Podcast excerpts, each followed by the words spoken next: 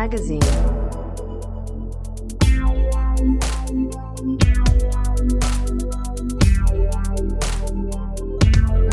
Magazine.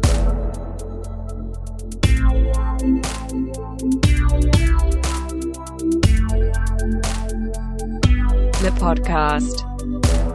Bonjour à tous, après ce merveilleux jingle, nous retrouvons euh, la fine équipe des amis de Benzine Mag. Alors, euh, comme d'hab, hein, on est de nouveau euh, éclatés aux quatre coins de la France euh, avec une euh, présence bretonne aujourd'hui, en la présence de Greg Bod, qui est chroniqueur chez Salut. Et Ouais. puis on on a aussi autour de notre table virtuelle euh, l'inénarrable, l'insondable, le flabistouflant, le merveilleux chef, celui Ouais, qui mais- oublie, qui nous paye pas à la fin du mois. Ouais, Euh, c'est ça. Mais le problème, Ah, c'est clair. que, Denis, euh, tu vas être à court de superlatifs dans quelques émissions. Donc, moi, je serai toi, je me calmerai à ce niveau-là. Ok, non mais c'est parce que j'attends toujours mes chèques. euh, ben non, c'est- après ça, je Ouais. changerai.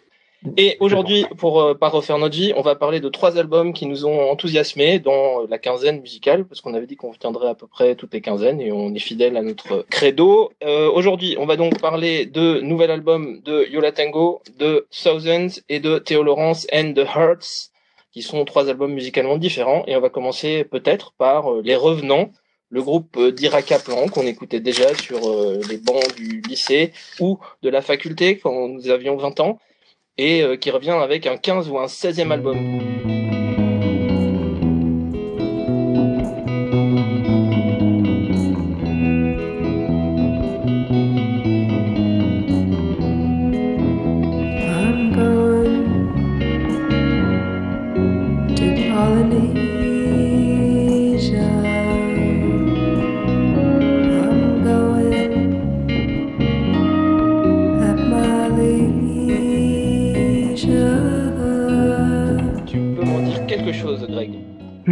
Alors moi, ce que j'aime avec Yola Tango, c'est que c'est un groupe qui se renouvelle, à mon avis, sans cesse, tout en même temps en creusant le même sillon, avec une musique qui, à mon sens, est un petit peu modeste et en même temps limpide. Et c'est un groupe qui, depuis toujours, me fait penser à, à un groupe comme Lame Shop, euh, qui est un peu dans un registre, euh, certes un petit peu éloigné, mais dans une même attitude. Je trouve qu'on est avec un groupe américain, mais qui a à la fois des influences extrêmement européennes et un son très, très, très américain. Moi, ce que je trouve aussi génial avec un groupe comme Tango que comme un groupe euh, qui, euh, qui remonte à 1984, hein, avec un premier disque qui est sorti en 86, c'est que c'est un groupe qui a passé par tous les genres musicaux, le noise, l'expérimental, la soul, la country, et qui opère à chaque fois une métamorphose. Alors, on peut parfois ne pas accrocher à certaines de leurs métamorphoses. Moi, je trouve que la dernière en date, je la trouve assez excellente sur ce dernier disque. Et puis, euh, je trouve que c'est un, un groupe qui, qui a sorti comme un lot de chefs-d'œuvre depuis euh, plus de 30 ans qu'ils existent. Pour moi, leur chef-d'œuvre ultime, ça reste And Then Nothing Turned Itself Inside Out, donc, clairement, voilà.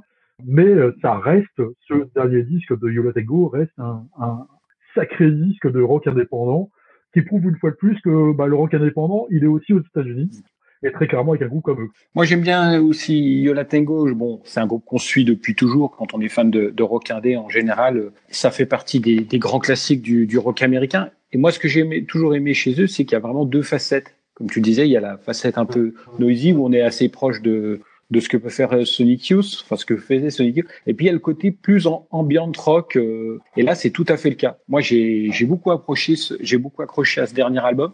Alors qui est pour moi une, une sorte d'album entre guillemets en trompe-l'œil. C'est-à-dire que on est, voilà, il y a une apparence d'album euh, assez lisse, sans, re- sans grand relief, sans aspérité. Euh, et puis finalement, on se rend compte qu'en qu'en l'écoutant et en le réécoutant, parce que je, je pense que c'est vraiment un album qui gagne euh, au, au- au fil des écoutes, on, on découvre tout un tas de nuances, d'influences diverses euh, et variées.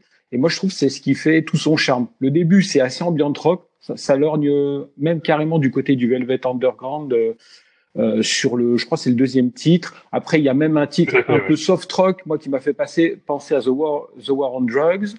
Euh, on a des interludes un peu lounge comme ça, un peu easy listening, assez surprenant. Euh, Il y a même des petites influences dub et puis euh, il y, a, il y a même un titre euh, bossa nova qui s'appelle Esportes Casual. Bref, moi je trouve qu'il y a vraiment, euh, à la fois il y a une unité dans cet album et il y a tout un tas d'influences, une diversité qui font que bah, l'album n'est n'est jamais chiant, n'est jamais ennuyeux et qui, qui pour moi est vraiment intéressant. Moi, je vous propose un truc, les gars, c'est que plutôt que d'abord de continuer à en parler, on écoute un petit extrait. Eh ben allons-y. The light.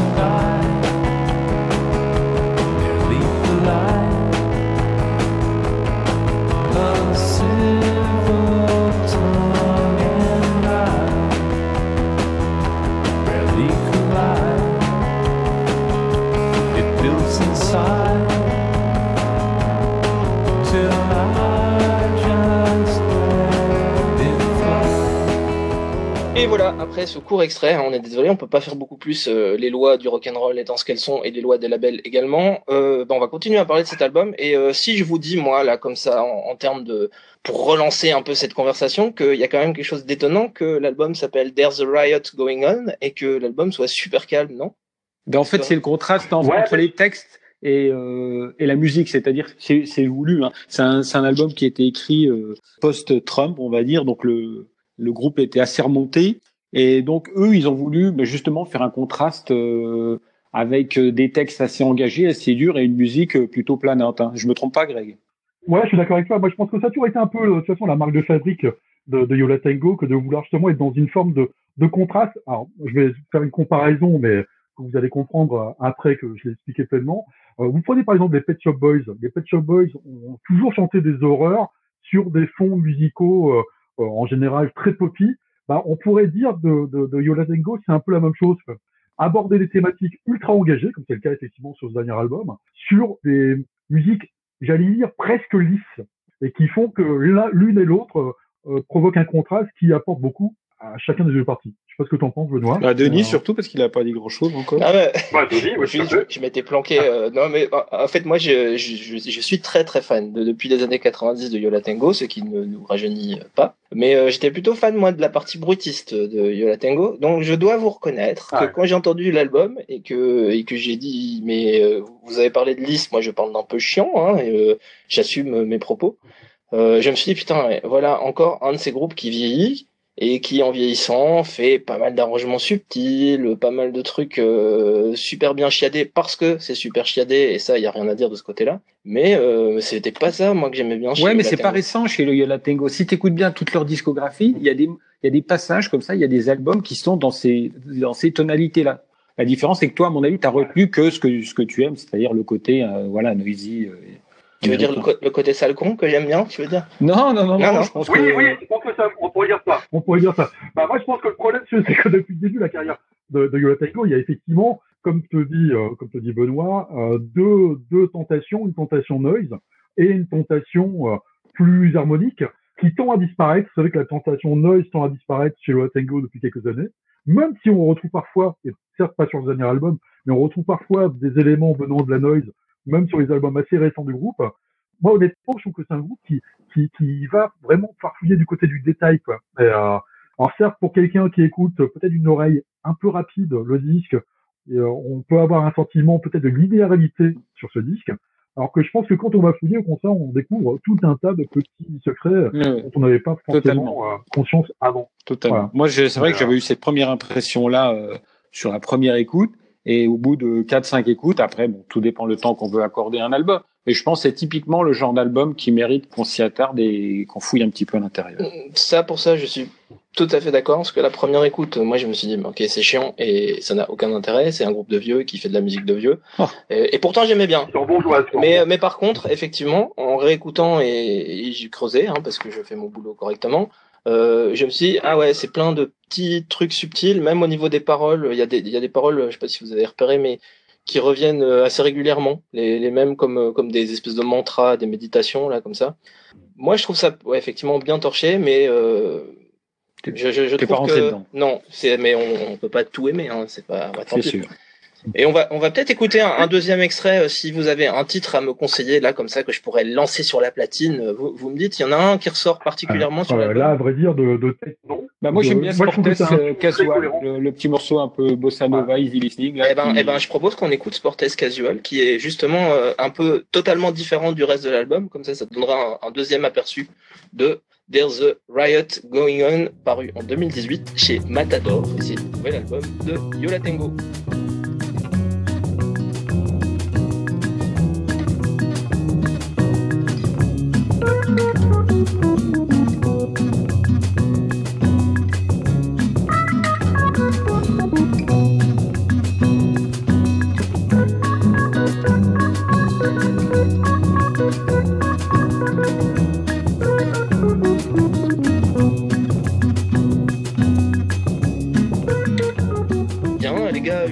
Conclusion? Je pense que ça va faire partie des albums majeurs de, de l'année 2000, euh, de l'année 2018. Il y en a d'autres là qui arrivent, euh, dont on parlera peut-être en conseil d'écoute un peu plus tard, dans, un peu plus tard ensemble. Mais honnêtement, c'est vraiment un des albums dans lesquels je me retrouve le plus ces derniers mois. Avec ta langue de laver Tout ce qu'on a pu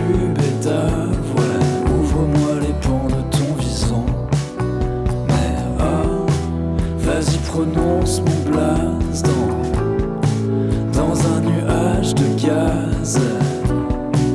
Les kilomètres de base, ouais. Tout ça restera un rêve.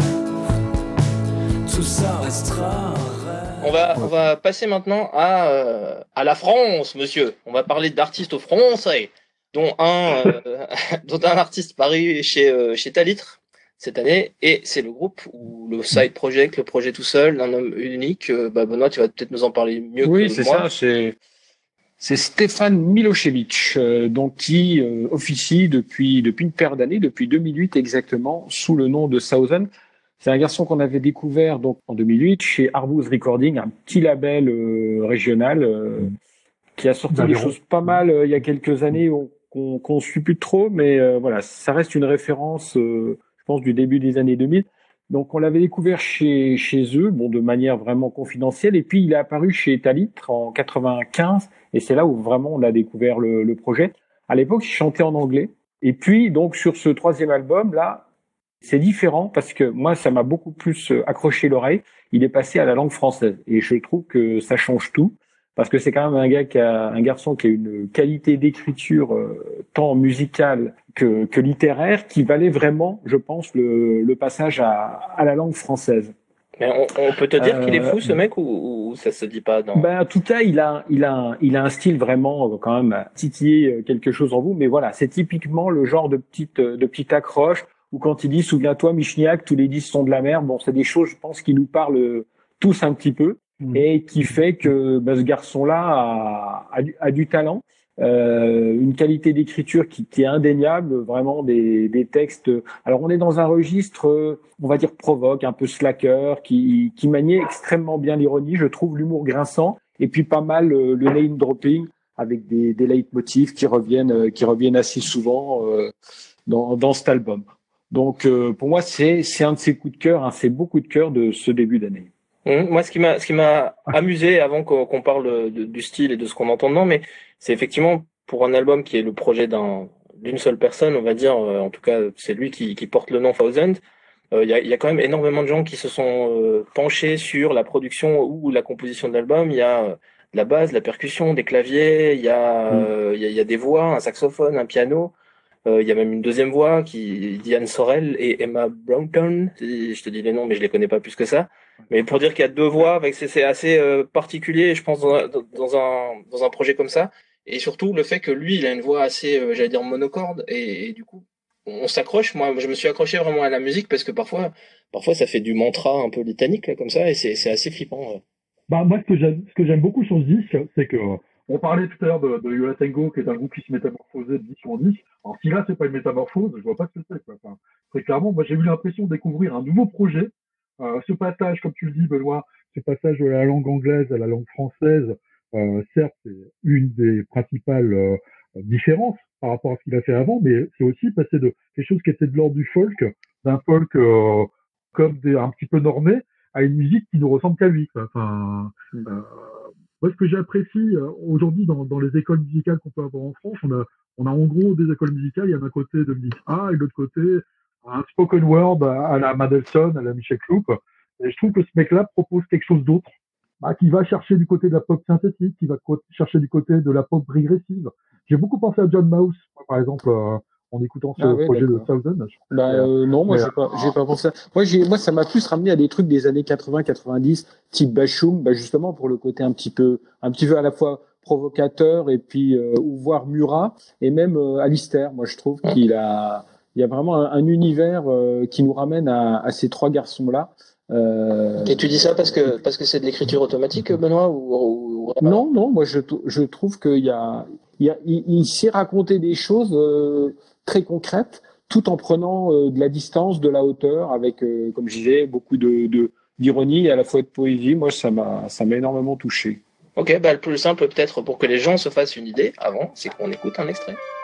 Donne ma Vénus, donne ton Et moi et le monde qui flotte vers l'apex.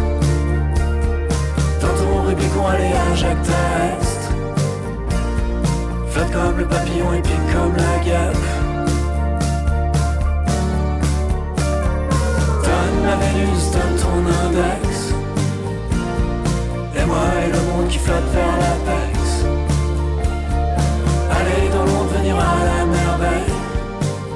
Enchaîne, donc euh, oui, on disait que c'est un projet complètement barré, complètement, complètement différent, qui détonne un peu dans le paysage musical. On parlait des références années, années 80, années 90, Bachung. Est-ce que, est-ce qu'il y a d'autres choses à dire de, de ce projet-là, euh, le tunnel végétal? Bah, Au niveau des, des musiciens, faut quand même, là tout à l'heure tu as évoqué l'instrumentation qui était très riche.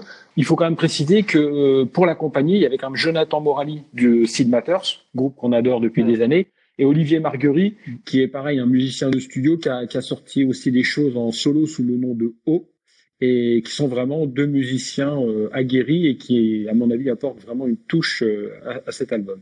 Mention spéciale aussi à la pochette, euh, la pochette qui est un espèce de, une espèce de Oui. broderie chelou. Et, et qui, qui fait vraiment pas mal le job euh, de rajouter du barré au Ouais, barré. c'est- très attractif visuellement. Moi, j'aimerais bien aussi qu'on pointe un petit peu du doigt ce label, le label Talit, qui est comme un label qui, qui, a, qui a cette singularité par rapport aux autres labels français, de ne pas avoir de ligne éditoriale claire. quoi. Et moi, c'est ce qui me plaît chez eux. Ils sont capables de sortir un disque de Raoul Vignal, qui est plus proche de ce que peut proposer Gareth Dixon, par exemple, et dans la foulée de sortir ce disque-là, qui n'a absolument rien à voir avec ce que propose Raoul Vignal. Moi, je trouve ça assez courageux. Quoi. Et je trouve ça plutôt cool d'avoir ce, ce, ce label-là qui vraiment en, qui est assez, assez, assez, assez plutôt insaisissable au niveau de, de leur sortie euh, diverses et variées. Quoi. Ça s'appelle Le Tunnel Végétal. C'est effectivement paru chez Talitre euh, au mois de mars 2018. Et on écoute un dernier extrait. Un instant je flotte dans l'air, transporté par la force de la grande corde noire qui, qui jaillit de mon torse, puis sans éclaboussure, comme un plongeon parfait. Je suis happé par le trou et sous la surface glacée, dans l'eau turquoise mon sang remonte par filet et, fait contre la glace comme du mercure Tout a violet. été dit. Le plus simple, c'est d'écouter parce que c'est vraiment, c'est vraiment euh, étrange et ça plaira pas à tout le monde. Moi, je reconnais qu'il m'a fallu plusieurs écoutes euh, parce que je me suis dit, mais Benoît est fou. Il me file euh, un groupe de vieux qui font de la musique planante. Après, il me file un mec barré qui raconte des paroles complètement cheloues. Et enfin, il y avait dans ce trio un album qui m'a particulièrement touché. Il a été enregistré par des Parisiens. Et oui, ce sont des gens qui habitent à Gentilly. Ça s'appelle Théo Laurence and the Hearts, comme quoi la région parisienne ne fait pas que du rap. Euh, et c'est bon, moi, moi c'est mon coup de cœur de cette semaine, hein, je reconnais. C'est c'est des mecs qui ont pas, ils sont à 5, euh, ils n'ont pas 20 ans. Leur euh, chanteur, il est, il en a 23 là maintenant.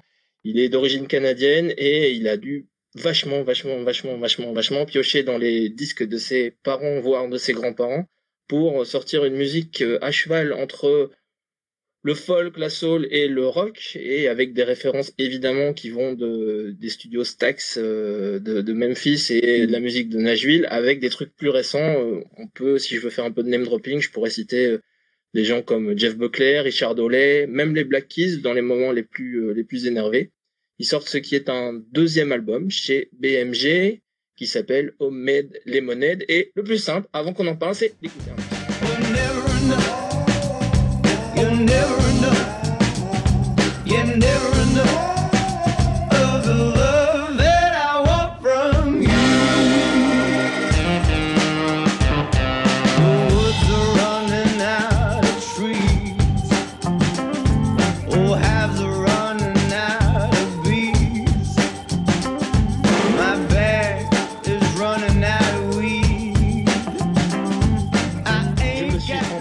je vais vous laisser parler, mais vous dire que effectivement, je vous laisserai pas dire du mal de cet album parce que je l'aime bien.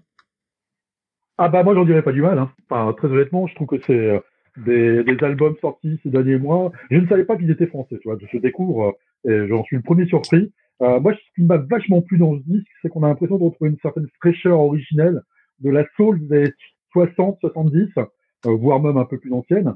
Et puis, ce qui me plaît beaucoup aussi chez eux, c'est euh, contrairement à pas mal de groupes dans la pop française actuelle, il y a une forme d'absence de calcul euh, qui me plaît bien. J'ai pensé euh, forcément à Marvin Gaye, par exemple, des tout premiers Marvin Gaye. J'ai pensé au Style Council de Paul Weller, qui serait d'ailleurs un groupe, à mon avis, à, à peut-être réévaluer avec des années. Euh, je pense à, à Al Green, forcément. Et moi, c'est une musique qui me plaît parce qu'elle est à la fois ancrée dans le passé sans tomber dans le piège, entre guillemets, ouvrez, ouvrez les guillemets du vilain mot, vintage. Euh, moi, ça me plaît plutôt bien. Quoi. Et je trouve que euh, je suis le premier surpris de voir que c'est un groupe français, je ne le savais pas. Et euh, je trouve bien de voir une scène qui s'intéresse justement à la scène soul aujourd'hui. Ouais, et je crois que tu as dû lire mes notes, euh, Greg, parce que j'avais à peu près tout écrit pareil. Euh, J'avais mis c'est du vintage mais pas poussiéreux. Ça convoque le passé pour le faire vibrer, mais euh, ça ne joue jamais la carte de la nostalgie. En gros, c'est euh, ni du Michael Bublé, ni Ben l'oncle Soul, mais euh, ça va chercher dans les mêmes racines et ça te sort un truc vachement moderne. Et, et on a l'impression que ces mecs-là, ils s'en foutent un peu des références qui existent déjà sur le secteur, des gens qui ont déjà ramené cette pop euh, ou ce rock là euh, sur le devant euh, le devant de la scène et ils font un truc qui a l'air vraiment sincère le, le, le mot qui me Mm. qui me vient en tête Mm. c'est sincère c'est un chouette album. Moi, c'est un album, c'est vraiment un album de, de, de pur plaisir qui s'écoute, euh, qui s'apprivoise à la première écoute. En même temps, soyons honnêtes, c'est quand même pas euh, tout neuf. Euh, La, la tendance néo soul, euh, le côté revival, euh, comme tu disais, Stax, Motown, ça fait 10-15 ans que ça existe. Je prends quelqu'un comme Nick Waterhouse ou euh, The James Hunter Six, c'est des gars qui font ça depuis des années, qui le font très bien, qui le font aussi bien que Theo Lawrence euh, and the Art. Mais voilà, ça reste pour moi une recette, une recette qui fonctionne très bien. C'est, il y a de la mélodie, il y a des refrains, c'est imparable. En même temps, c'est pas nouveau. Bon, après pour ce genre de musique, moi j'attends pas forcément, euh, voilà, que qu'on révolutionne, euh, qu'on révolutionne le genre. La seule différence, c'est que ça vient de France et c'est vraiment le premier groupe à euh, assurer euh, à ce niveau-là. et Après, ben je suis totalement d'accord avec toi en fait moi c'est ça qui m'a le, le, le plus euh, bluffé euh, dans, dans dans un groupe effectivement bah il y a des références et il y, y en a plein d'autres qui ont déjà fait ce style là forcément parce quand tu vas chercher de la musique qui vient des années 50 ou des années 60 forcément tu as à peu près euh, deux à trois générations de musiciens qui sont déjà passés par là. Et c'est très bien à partir du moment où tu fais quelque chose d'un peu neuf. Et je trouve que le un peu neuf c'est euh, c'est le, côté euh, genre je me je, je me plonge dans une référence sans la copier. Et ça j'aime bien et après le fait que ça vient de France quoi il y a, il y a en France t'as qui euh, qui fait de la Mhm. musique comme ça à Ben part non, à part. Jean Felzin t'as Jean Felzin un peu euh, avec Si, Mustang il y a euh, des choses, mais ça reste, assez- ça, ça reste assez confidentiel. Bon, j'ai pas de, de noms qui me viennent à l'esprit, euh, mais il y a des choses, mais aussi marquées comme ça, euh, soul, euh, country rock années 50, euh, vraiment à influence euh, Motown, etc. Euh, D'ailleurs, le groupe le dit, hein, ils sont vraiment euh, passionnés du son de, de Nashville et, et de Memphis. Et ça s'entend. Et surtout, je pense qu'il y a une qualité d'écriture, il y a des morceaux qui sont imparables. Vous écoutez l'album une fois, vous l'adoptez pour la vie. En gros, c'est c'est quasiment Mhm. ça. Et c'est pour ça, à mon avis, qu'ils ont ils ont eu des bonnes radios. Ils sont passés sur Inter. euh, c'est voilà, c'est une musique. Vous en êtes imprégné immédiatement.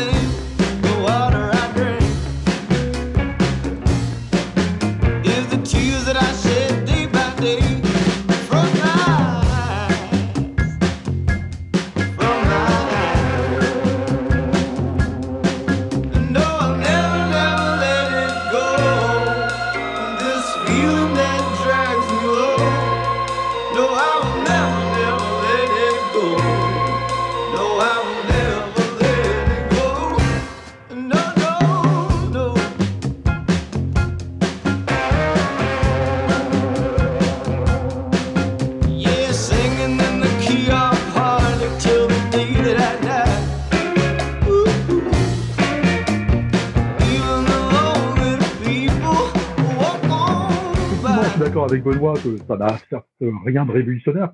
Mais en même temps, j'ai pas envie de me priver d'un petit plaisir simple qui est celui d'écouter de la soul de qualité, fait par les Français. Et, honnêtement, euh, bah, il y a des, styles musicaux dans lesquels on va chercher euh, justement des sources d'innovation, de, de révolution, et puis d'autres styles musicaux dans lesquels on cherche juste du plaisir. Et honnêtement, avec la soul, je pense que d'énormes disques de soul qui vraiment ont révolutionné sur la musique, ils ont été faits et on ne les reverra plus. Mais, euh, mais aujourd'hui, ce style-là, euh, bah, moi, ça me fait plaisir de voir continuer à vivre à travers, de, à travers des gamins euh, et de, de perdurer d'une manière comme d'une autre. Tu, on dit c'est ultra référencé, il y a déjà plein de gens, y a pas... oui, c'est vrai. Mais quand tu regardes un peu les gens qui en font et qui ont eu du succès récemment, je, je, je vais brosser très largement, mais des Black Keys à John Spencer, c'est des gens qui ont pris les racines de, ces, de ce truc-là et qui ont, qui ont musclé le son pour en faire un truc très rock et très euh, dans, dans l'influence euh, de la suite du garage, des Strokes, etc.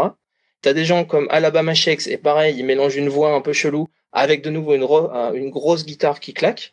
Et là, je trouve qu'il y a cette petite finesse qui fait que on, va pas chercher ces, ces références des années 2000, quoi. On va pas chercher forcément le son sale. Et, euh, j'aime bien la, la qualité des arrangements. On entend super bien le clavier et il fait beaucoup beaucoup de boulot euh, le gamin derrière. Pourquoi on dit gamin d'ailleurs Ils ont plus de 20 ans.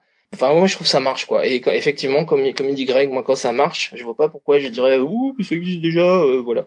Non, non, mais c'est sûr que ça, ça marche. Vous mettez ça dans la bagnole en partant en vacances, euh, ça vous fait, ça vous fait le trajet beaucoup plus, beaucoup plus facilement. On peut dire que c'est référencé, que ça n'a rien de neuf, mais qu'il y a un pur plaisir derrière et que c'est un album dont, dont on se privera pas. Et moi j'aime bien quand on fait des cocoricots comme ça. On a fait deux cocoricots dans le même podcast. Et ça c'est pas mal.